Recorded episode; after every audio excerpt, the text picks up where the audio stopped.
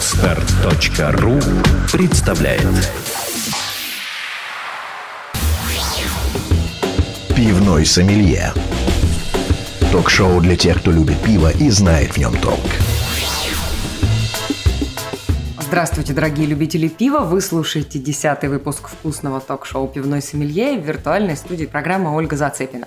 Сегодня у нас в гостях вместе с нами и вами первый маленький юбилей программы отмечает Сергей Деркач. Он историк из Ростова-на-Дону и, что немаловажно, основатель Музея истории пивоварения на заводе «Балтика Ростов». Музей этот открылся в День пивовара в этом году в рамках акции «Открытые пивоварни», когда пивоварни по всей России приглашали людей на экскурсии и показывали, как же они работают. Сегодня Сергей поделится с нами открытиями, которые сотрудники музея сделали в ходе своей работы и проведет виртуальную экскурсию по экспозиции. Ну а перед тем, как мы совершим путешествие путешествие во времени под руководством настоящего профессионала, познакомимся с главными новостями мирового и отечественного пивоварения. Бирньюз. В Петербурге объявлены победители международного дегустационного конкурса «День пивовара-2012». Профессиональное жюри, в состав которого вошли пивовары, ученые, микробиологи и дегустаторы, тестировали конкурсные образцы 9 и 10 июня. Участники конкурса продемонстрировали свое мастерство в приготовлении как классических европейских сортов, так и экспериментально-новаторских с нетрадиционными ингредиентами. Победители конкурса «День пивовара-2012» отправятся в сентябре в поездку в Данию на завод пивоваренной группы «Карлсберг». Там они посетят исследовательский центр и музей компании для знакомства с самыми передовыми в мире техниками производства пива. Ну а теперь пришло время чествовать героев. В категории 15-16 первое место занял сорт Варка Фреш, который приехал из Московской области. Пивоварня Новорижская его сварила. Категория Белая ночь первое место сорт Яровое пшеничное ресторана Хмель Калининградского. В категории Единица горечи первое место занял такой совместный продукт, который пивоваренная компания Балтика и пивные экстремалы Брюдок сварили. Это Russian DE IPA. Категория анти-15-16 там первое место Найтберг с копченым пивом, это питерская пивоварня. В категории тройная крепость сорт не пират, который сварил домашний пивовар Евгений Рощин. И еще один домашний пивовар победил в категории темная ночь пивной нуар. Новость, которая придется по вкусу отпускникам и тем, кто очень любит Чехию. В городке Брно идут приготовления к соревнованиям по хлебанию пива ложкой из тарелки. Ожидается, что мероприятие, которое 22 сентября состоится, привлечет большое число туристов-болельщиков. Сейчас проводится кастинг участников. В состязаниях могут сражаться как женщины, так и мужчины. В начале июля в Тюменской галерее современного искусства состоится выставка пивоварения «Урал, Сибирь и Европа» сквозь призму столетий. Ее организаторы привезут в Тюмень уникальные фотографии о посещении Копенгагена и датского пивоваренного завода «Карлсберг» первым космонавтом Земли Юрием Гагарином. Также будут выставлены коллекции исторических рекламных плакатов разных стилей и направлений и этикеток на пивную тематику из фондов Музея этикетки. Гости самой первой выставки смогут совершить небольшой экскурс в историю 18-19 веков. Своими знаниями о возникновении и развитии пивоварения Урала и Сибири поделится местный местный краевед и научный сотрудник Института истории и археологии ИРАН Владимир Микитюк. Он, кстати, в одном из наших прошлых выпусков рассказывал об истории пивоварения Урала. Тема действительно очень интересная. Выставка проводится с 4 по 17 июля в галерее современного искусства по адресу Тюмень, улица Луначарского, 28. Экспозиция открыта ежедневно с 10 до 19 часов, вход свободный. Продвигать пивное мороженое на рынке США пытаются предприимчивые кондитеры. Бизнесмены представили проект пяти богатым инвесторам на телепередаче «В бассейне с акулами». Идея создать мороженое с добавлением пива пришла в голову Стиву Элберту, когда он владел кондитерской. Сразу же после возникновения этой идеи Стив основал компанию The Brewers Cow, которая производит пивное мороженое. Продукт уже поступил в продажу в магазинах США, и его также можно заказать на сайте компании. А в ближайшем будущем мороженое появится на полках продуктовых супермаркетов, специализирующихся на натуральных и органических продуктах. Отмечу, что это уже не первый опыт подобного производства. В июне 2003 года пивное мороженое, приправленное коричневым ньюкасловским элем, поступило в продажу в Британии. Пивной сомелье. Сегодня в гостях у пивного сомелье еще один ученый. На этот раз из Ростова-на-Дону Сергей Деркач. Здравствуйте, Сергей. Да, добрый день. Сергей специализируется на истории э, средних, по-моему, веков, да, и преподает в Южном федеральном университете. Да, преподавал, скажем так. В течение пяти лет преподавал в Южном федеральном университете ну а кроме своей преподавательской деятельности, объект исторического интереса Сергея, и, в общем, несложно догадаться, что это так, раз появляется он гостем в пивном сомелье, это история пивоварения, и Сергей, помимо своих научных интересов в истории России и Европы, реализовал еще и а, уникальный проект музея пивоварения, который он открыл в Ростове, именно об этом музее, ну а также обо всех других прекрасных музеях пивоварения, которые в мире существуют, мы будем разговаривать. Сергей, расскажите, за какой срок вы в Ростове-на-Дону а, открыли музей пивоварения? Сколько у вас времени ушло на то, чтобы собрать коллекцию? Ну, на самом деле времени у нас оказалось очень мало, и сделаем мы это в рекордные сроки. Скажу больше, что ну, ни для кого не секрет, что музей создается годами. А вот. И действительно мы такими форсированными темпами постарались создать музей. Но если брать работу в чистом виде, то это получается полгода, 6 месяцев. Но если брать в общем еще подготовительный этап, то получается около года. Похвастайтесь тем, что вам удалось собрать за этот период. Я знаю, что у вас есть уникальные экспонаты, в частности, очень старое кресло пивовара ростовского известного. Расскажите да. обо всем интересном, что у вас есть. Ну, интересно на самом деле очень много, и кресло действительно уникальное. Это кресло, которое принадлежало Эрнесту Карловичу Профету. Интересно оно тем, что это, пожалуй, единственная вещь, которая сохранилась от такого очень интересного человека, пивовара, который э, в даль... ну, стал э, к концу своей жизни владельцем э, пивоваренного завода «Южная Бавария». Он находился в центре города Ростова-на-Дону. Это современный адрес, это проспект Буденовский. Очень интересное само было издание, история самого этого пивоваренного завода – Эрнест Калыч был э, немцем по происхождению. Э, сам он приехал из Австро-Венгрии. Приехал сначала на Кубань, потом оказался у нас в Ростове-на-Дону. И, собственно говоря, э, большую часть информации о нем передала на, нам внучка его, Ирина Владимировна Профет. Вот, она э, сейчас проживает в городе Ростове-на-Дону. И вот э, из всех вещей, которые остались от дедушки, вот это, пожалуй, самое интересное, самое главное, самое необычное. Э, кресло Эм, в стиле модерн, очень такое оригинальное, с откидывающейся спинкой. А, ну, для любого как бы, человека, который там занимается музееведением, это такая вещь всегда интересна, потому что это вещь с историей. То есть, ну, можно легко себе представить, как Эрнест Карлович сидел в этом кресле, придумал там новое сорта пива или думал о том, как улучшить работу завода. В общем, интересно. Вот. И удалось нам также добыть такой интересный экспонат, как бутылку пивоваренного завода «Южная Бавария», поскольку вот наши краеведы долгое время считали, что сохранились только кувшинчики, потому что пиво производилось в бочках, в кувшинчиках и в стеклянных бутылках. Вот как бы кувшинчики сохранились, но нам удалось вот достать и бутылку такой вот стеклянную, очень интересный такой достаточно экспонат. Хорошо, расскажите о том, как вообще организован музей, по какому принципу экспозиция выстроена, и, возможно, тут э, уже расскажете, какими музеями вы вдохновлялись. А, ну, прежде чем создать, естественно, мы, конечно, ознакомились с большим количеством музеев. Надо сказать, что в свое время я, когда находился в городе Дортмунде, вот я там оформлял небольшую выставку, посвященную немецкой оккупации города Ростова-на-Дону. И вот э, там мне удалось посетить э, Дортмундский музей пивоварения, посмотреть, как там все это сделано. А, ну, там очень интересно это сделано. Там у них очень богатая история, но, знаете, такой европейский минимализм, скажем, сквозит во всем оформлении этого музея. А, вот. И, в общем-то, он посвящен как бы самому вот этому древнейшему, очень э, старому пивоваренному предприятию Дортмунда. У нас был э, такой выбор достаточно сложный, поскольку э, мы хотели создать музей для человека, который ровным счетом ничего не знает ни об истории пива, ни об истории пивоварения. То есть, э, ну, для среднестатистического, скажем так, посетителя. Поскольку есть всегда такая как бы опасность, знаете, как создать музей а, для специалистов. Ну, чтобы было понятно, вот представляете, вы приходите в музей, там огромное количество бутылок, которые чуть-чуть отличаются друг от друга. Там форма горлышка, там форма дна, а, еще там что-то, что-то там кривизной, там, допустим, еще что-то, какими-то деталями. приходят вот как бы специалисты в этом деле, охуют, ахают, говорят, боже мой, как это здорово, как это замечательно, как это хорошо, чудесно, замечательно. Ну вот, а представим, что приходит рядовой посетитель, который, для которого это ничего как бы особенно не означает. И когда он, естественно, посещает такой музей, для него, в общем-то, многие вещи остаются тайной за семью печатями. То есть у нас такой музей получился ознакомительно информационный. Хорошо, а давайте мы представим, что мы сейчас там находимся, и просто виртуальную экскурсию вы проведете короткую для наших слушателей.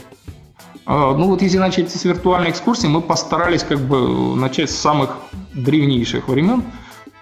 Первая витрина у нас посвящена а, как раз-таки первому упоминанию о пиве. То есть это, конечно, древний Шумер, это седьмое тысячелетие до нашей эры.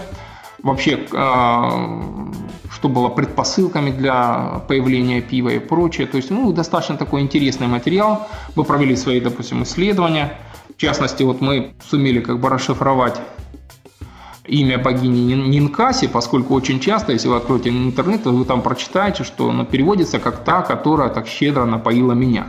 Но на самом деле там два слога – Нин и Каси. И если как бы разобраться как бы в корнях этих шумерских, то оказывается, что Нин там много достаточно упоминаний шумерских богов, в которых первая часть называется Снин. Нин – это господин или госпожа, а Каси, Каш по-шумерски – это есть э, само название пива. То Нин Каси – это госпожа пива. Ну, это вот одно из таких наших маленьких, как бы, таких вот открытий. На самом деле, пока мы создавали музей, их оказалось достаточно много.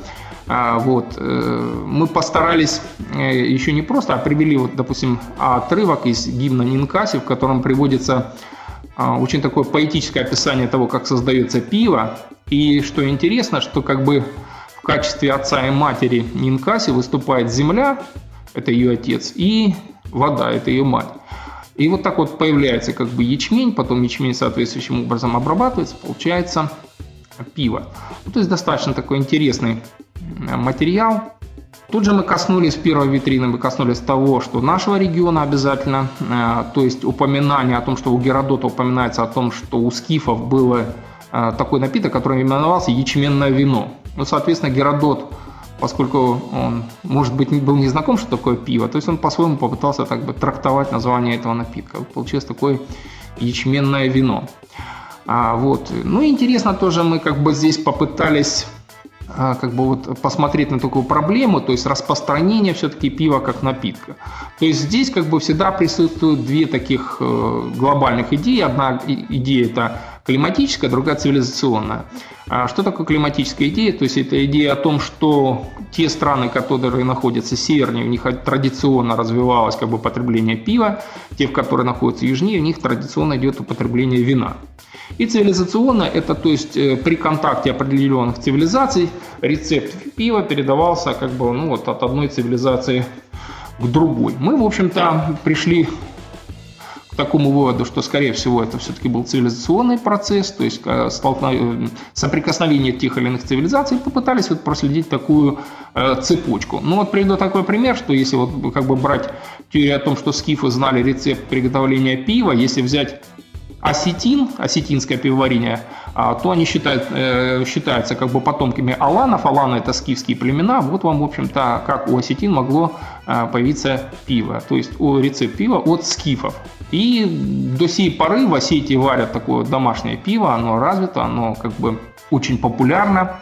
Но надо вот заметить, что и один из вообще самых известных пивоваров в России, Тимураз Балоев, он осетин да, и пивовар да. с огромным опытом.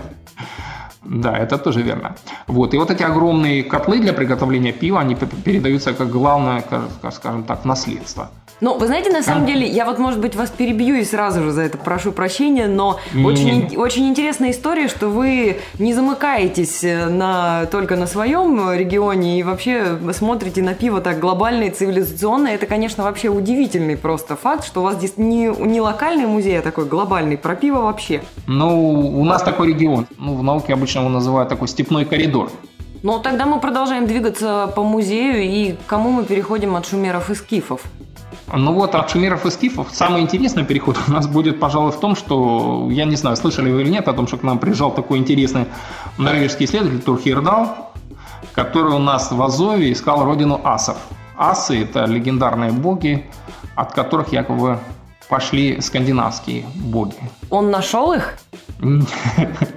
Он считал, что нашел. Но на самом деле он, ему удалось найти там достаточно несколько ряд таких интересных артефактов – им были найдены интересные пряжки, которые он считал, что они скандинавского происхождения. Но тут надо немножечко еще подчеркнуть о том, что существует такая теория, которая связана с тем, что а, сохранилась такая интересная очень сага, сага об инглингах, а, в которой повествуется о том, как один вместе с другими скандинавскими богами пришел из таинственной страны Асгард, из страны асов – вот. И э, дело в том, что ну, ряд исследователей, в частности, вот норвежский исследователь Пьер Лилистрем, поддерживал эту теорию о том, что, в общем-то, прапредки скандинавских богов пришли с наших краев. Угу, вот но... такая интересная, интересная теория. Ну, а здесь, как бы, если они пришли от нас, то вполне возможно, они могли принести с собой рецепт пива в Скандинавию. То есть вот получается, что э, Ростов-на-Дону – это такой регион, в котором вполне возможно зародилось пиво вообще. Нет, нет, ни в коем случае. Нет, это тот э, район, через который могли передать рецепт пива дальше. Нет, ну понимаете, ну как бы шумеры, потом вы, а потом уже скандинавы. Не-не-не, не, там интереснее получается. Цепочка получается немножко сложнее. Сначала шумеры, потом Ассирия. Дело в том, что царские скифы, они как раз совершали э, набеги на Ассирию, и там могли как раз таки почерпнуть секрет пива. А уже дальше, вот, возможно, нам попалась Скандинавия. Такая очень интересная теория. И куда же мы движемся дальше, если ну, конечно, мы конечно, на Скандинавии? Конечно, Скандинавия, да. Вот, у нас замечательная совершенно диорама, которая изображена ну, постарались сделать ее реконструктивной очень. Она в масштабе 1 к 6 изображает вот часть длинного дома скандинавского, в котором как раз-таки идет процесс э, пира, там конунг, э, скальд исполняет песню, пивоварша варит пиво, стоит вертикальный скандинавский ткацкий станок. Ну, в общем-то, достаточно такая красочная картинка получилась. Такая очень интересная диорама. Куклы в масштабе 1 к 6, там детали изготовлены из ткани, из металла, из прочих там материалов. Вот. И ну, по опыту знаю, все-таки больше 16 лет проработал в различных музеях. Обычно такие диорамы производят самое большое впечатление на посетителя. Яркие такие запоминающиеся образы. Они могут не запомнить, где какой экспонат стоял, но диорама запоминает 100%. Ну вот это, кстати, очень интересная ремарка, как с помощью различных инструментов музейного дела можно показывать пивоваренную историю, и, ну, потому что вы действительно сказали, что есть очень большой существенный риск создать такой довольно скучный для обычного человека музей, вот, а вы, в общем, по поиграли, и там, я так понимаю, просто и у вас душа развернулась, э, потому что вы уже упомянули о классических витринах с экспонатами, уже упомянули о диорамах, и я так чувствую, что на этом все не кончается. Нет, конечно, не, не кончается, только, только начинается. Дело в том, что ну, действительно объем информации получился достаточно большой и в музее, и по витринам. И вот вы правильно произнесли эту фразу о том, что не скучно. Вот это наш, наверное, главный был девиз – не скучно. То есть, ну вот представляете, допустим, вот когда подходит э, посетитель, рядовой посетитель подходит к витрине, мы ему показываем деревянную катку, вот сделано так же, как они были сделаны в Скандинавии. Задаем простой вопрос. Как вы думаете, в деревянной катке можно сварить пиво? Как вы думаете, Ольга, можно сварить в деревянной ну, катке пиво? Сварить-то, я думаю, нельзя, но сбродить можно. А вот не угадали. Можно сварить. Как это То есть это осуществлялось следующим образом. Рядом разводился костер, в нем нагревались огромные камни до огромной температуры и по очереди бросались в котел, и пиво действительно варилось. Какая прелесть. Вот такой, да, вот такой рецепт приготовления скандинавской эля. Можно попробовать на досуге. Да, на, домашние пивары, которые нас слушают, уже карандашики берут и да, строчат. Записывают, да. Ну, дальше у нас там еще ряд интересных вещей. То есть у нас там интересная такая а, диорама следующая идет, в которая посвящена пивоварению, ну, мы так образно сказали, в Голландии. Там можно сказать, что и в Дании, поскольку это близко расположенные регионы. За основу мы взяли э, как бы вот картины Питера Брейгеля старшего, то есть мы взяли такие его за основу работы, как крестьянский танец, крестьянская свадьба, битва масленицы с постом, взяли оттуда. Э, персонажи и соединили их в такую диораму, получилась у нас такая крестьянская свадьба. И дальше мы как бы идем уже, путешествуем по нашей такой ленте времени, э, в новое время, затрагиваем немножечко, касаемся темы, связанной с ланскнехтами. Представляете, а у Ланскнихта они такие красочные достаточно костюмы с прорезями всевозможными, как бы следами от разрезов меча, достаточно яркие такие, пестро, почти а, канаречные такие костюмы. И вот э, такой, такой вот как бы напиток, пиво, который они как позиционировали именно как э, напиток настоящих воинов. Ну, большая часть ланскнихты были, происходили из немцев, но были швейцарские ланскнихты, которые назывались райсловерами. Вот, и с собой они несли с собой вот эту новую культуру. Надо отметить, что пиво, оно стало как бы таким своеобразным напитком третьего сословия. То есть, может быть, где-то в, в пику дворянам, может быть, и это, ну, вот оно становилось таким как бы своеобразным таким отличительной особенностью вот именно третьего сословия. И в следующей витрине мы там уже касаемся темы, связанной с пивоварением в древней э, Руси, А тут интересно тоже отметить то, что наш регион, он тоже, как говорится, входил в состав Киевской Руси. И, соответственно, тоже пивоварением здесь занимались. Ну, я думаю, что сейчас самое время поговорить о том, каким было пивоварение, и я думаю, что вы тут много интересного расскажете. Ну, естественно, здесь надо отметить, что, конечно же, это был очень интересный такой процесс, процесс, который мог проходить как и на свежем воздухе, так и в помещении, процесс, который был, а, скажем так, достаточно регламентирован. И надо отметить, что еще с древних времен э, пиво варили не то, чтобы там на каждый день или просто так. Захотел, взял пиво, поварил. А варили по определенным дням. То есть в среднем это было 4 основных э, праздника в году, к которым разрешено было и поощрялось вообще приготовление пива. То есть здесь надо подчеркнуть еще такой момент, что пиво выступало как ритуальный напиток. То есть это не просто как бы какое-то питье или еще что-то, а именно как ритуальный такой напиток, который варился к определенным праздникам. Главным покровителем пивоварения на Руси был Николай Чудотворец. Соответственно, на Николу как традиционно э, варили пиво. Пивоварение развивалось э, при монастырях. Вот. Но это тоже вот очень интересный такой момент. Но тут немножко тоже вернемся в Западную Европу. И э, вот тот момент, что пиво было разрешено Папой Римским для употребления в монастырях. И тут существует несколько легенд таких о том, как удалось Папу Римского убедить, что пиво – это безалкогольный напиток. Кто-то говорит о том, что достаточно долго везли это пиво из Германии, пиво по дороге прокисло, вообще превратилось в какой-то непонятный напиток. Папа Римский попробовал, говорит, ну что ж, почему ж не разрешить такое в пост? И разрешил. Ну, это, конечно, не, не более чем легенда, но тем не менее, действительно для монахов э, пиво в пост употреблять разрешалось. Ну, интересно также упоминание в таком замечательном кодексе, как «Домострой», упоминание о том, как необходимо варить пиво. И уже 17 век становится таким своеобразным переломом, ну, надо напомнить, что Алексей Михайлович Романов, отец Петра I, очень любил пиво, и, видимо, это как бы пристрастие передалось Петру I, который уже активно начал пропагандировать потребление пива в купе со всеми остальными своими преобразованиями. А, дело в том, что вот он вводит немецкое платье, он вводит э, такие э, курение табака, прочие всевозможные ну, новшества, которые связаны, как ему кажется, вот с таким западным стилем поведения. И одним из таких вот э, новшеств было потребление пива. То есть он считал как бы это неотъемлемой частью такой западной культуры. Ой, ну, а, а вот у меня, знаете, есть какой вопрос? Да. Вот вы упоминали о монастырях русских, где тоже варили пиво, и честно скажу, у меня монастырское пивоварение это какая-то, не знаю, ну бельгийская история, да, но никак не русская. А вот что это были за монастыри, где пиво варили, и как их судьба, как пивоваренных производств э, развивалась? там, в общем-то, не было, скажем так, ну, в прямом смысле именно производства. Это скорее все-таки свойственно для Запада. Там действительно пивоварение при монастырях достигало каких-то там астрономических совершенно цифр. А, я имею в виду в количестве производимого пива. Угу. А все-таки э, в России все-таки это было более, скажем так, ну, такой праздничный напиток, который приготовлялся в определенном количестве.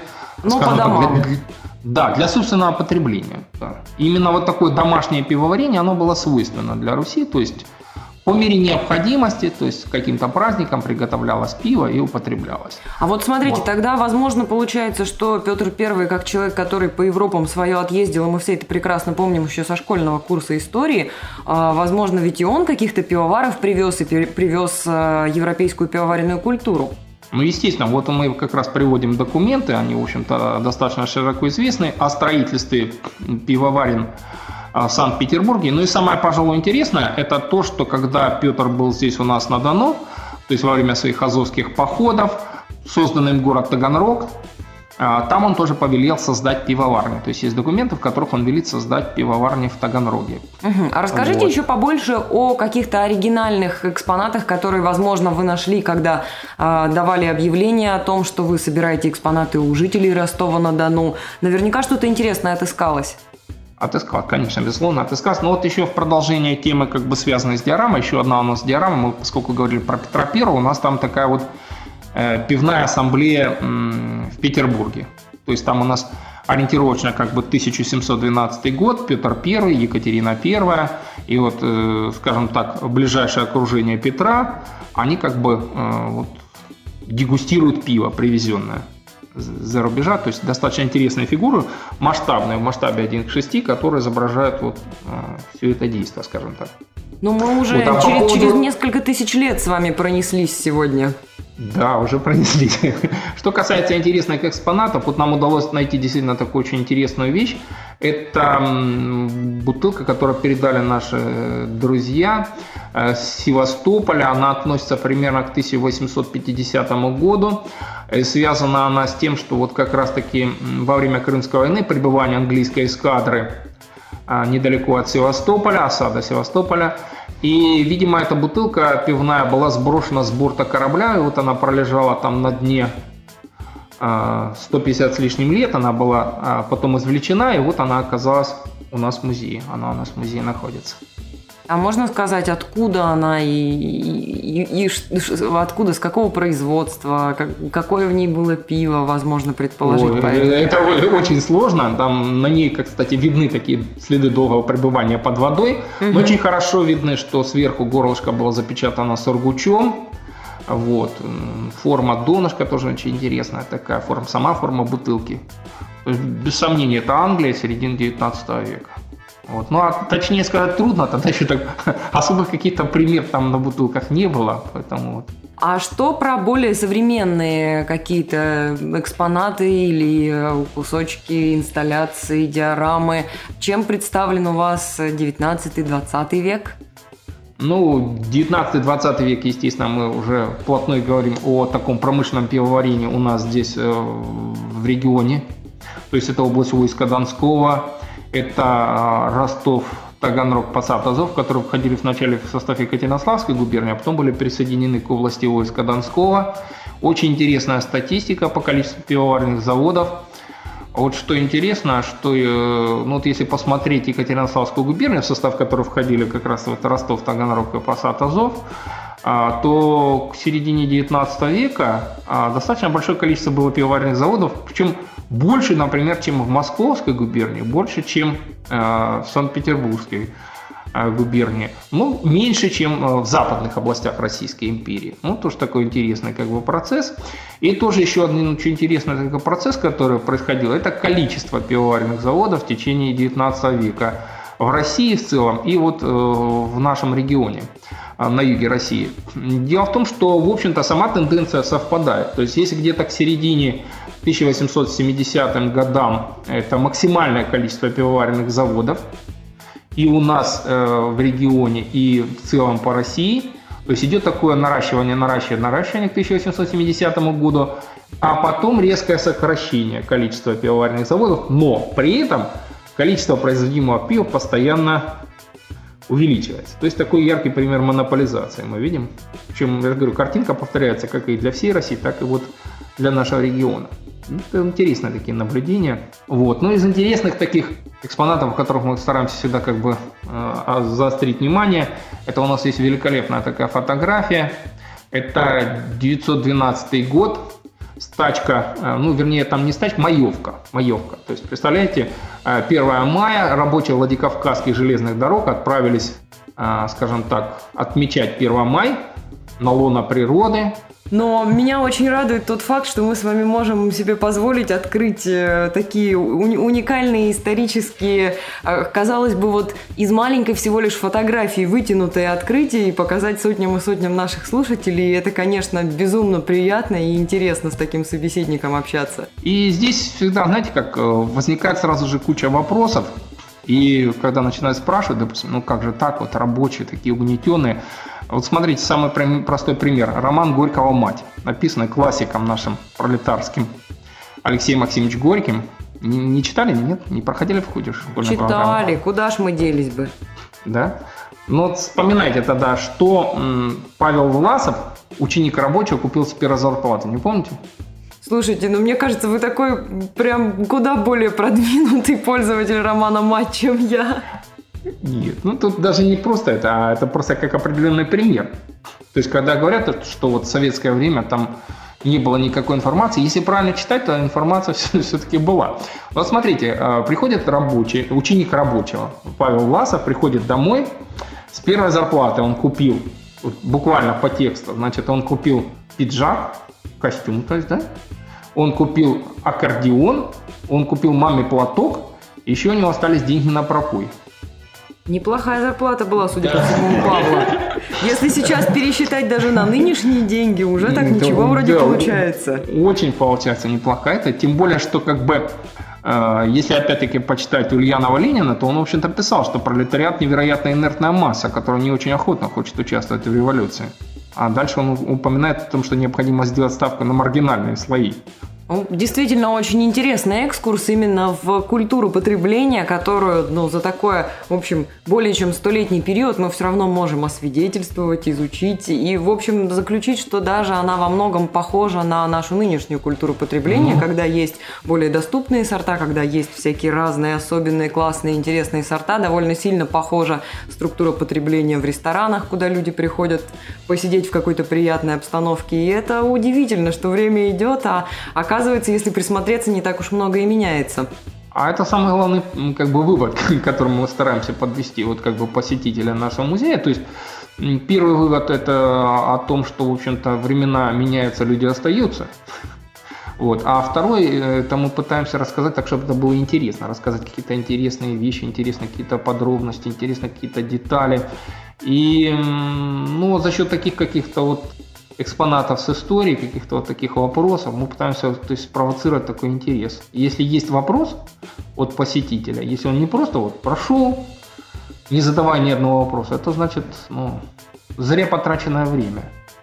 А если он как бы вот задается такими вопросами, если ему интересно, если он начинает, а, посетив этот музей, он придет там домой перечитать какую-нибудь книжку, там что-нибудь посмотрит, где-нибудь чем каким-то вопросом озадачиться, то есть это уже, я считаю, большой такой прорыв, разбудить сознание.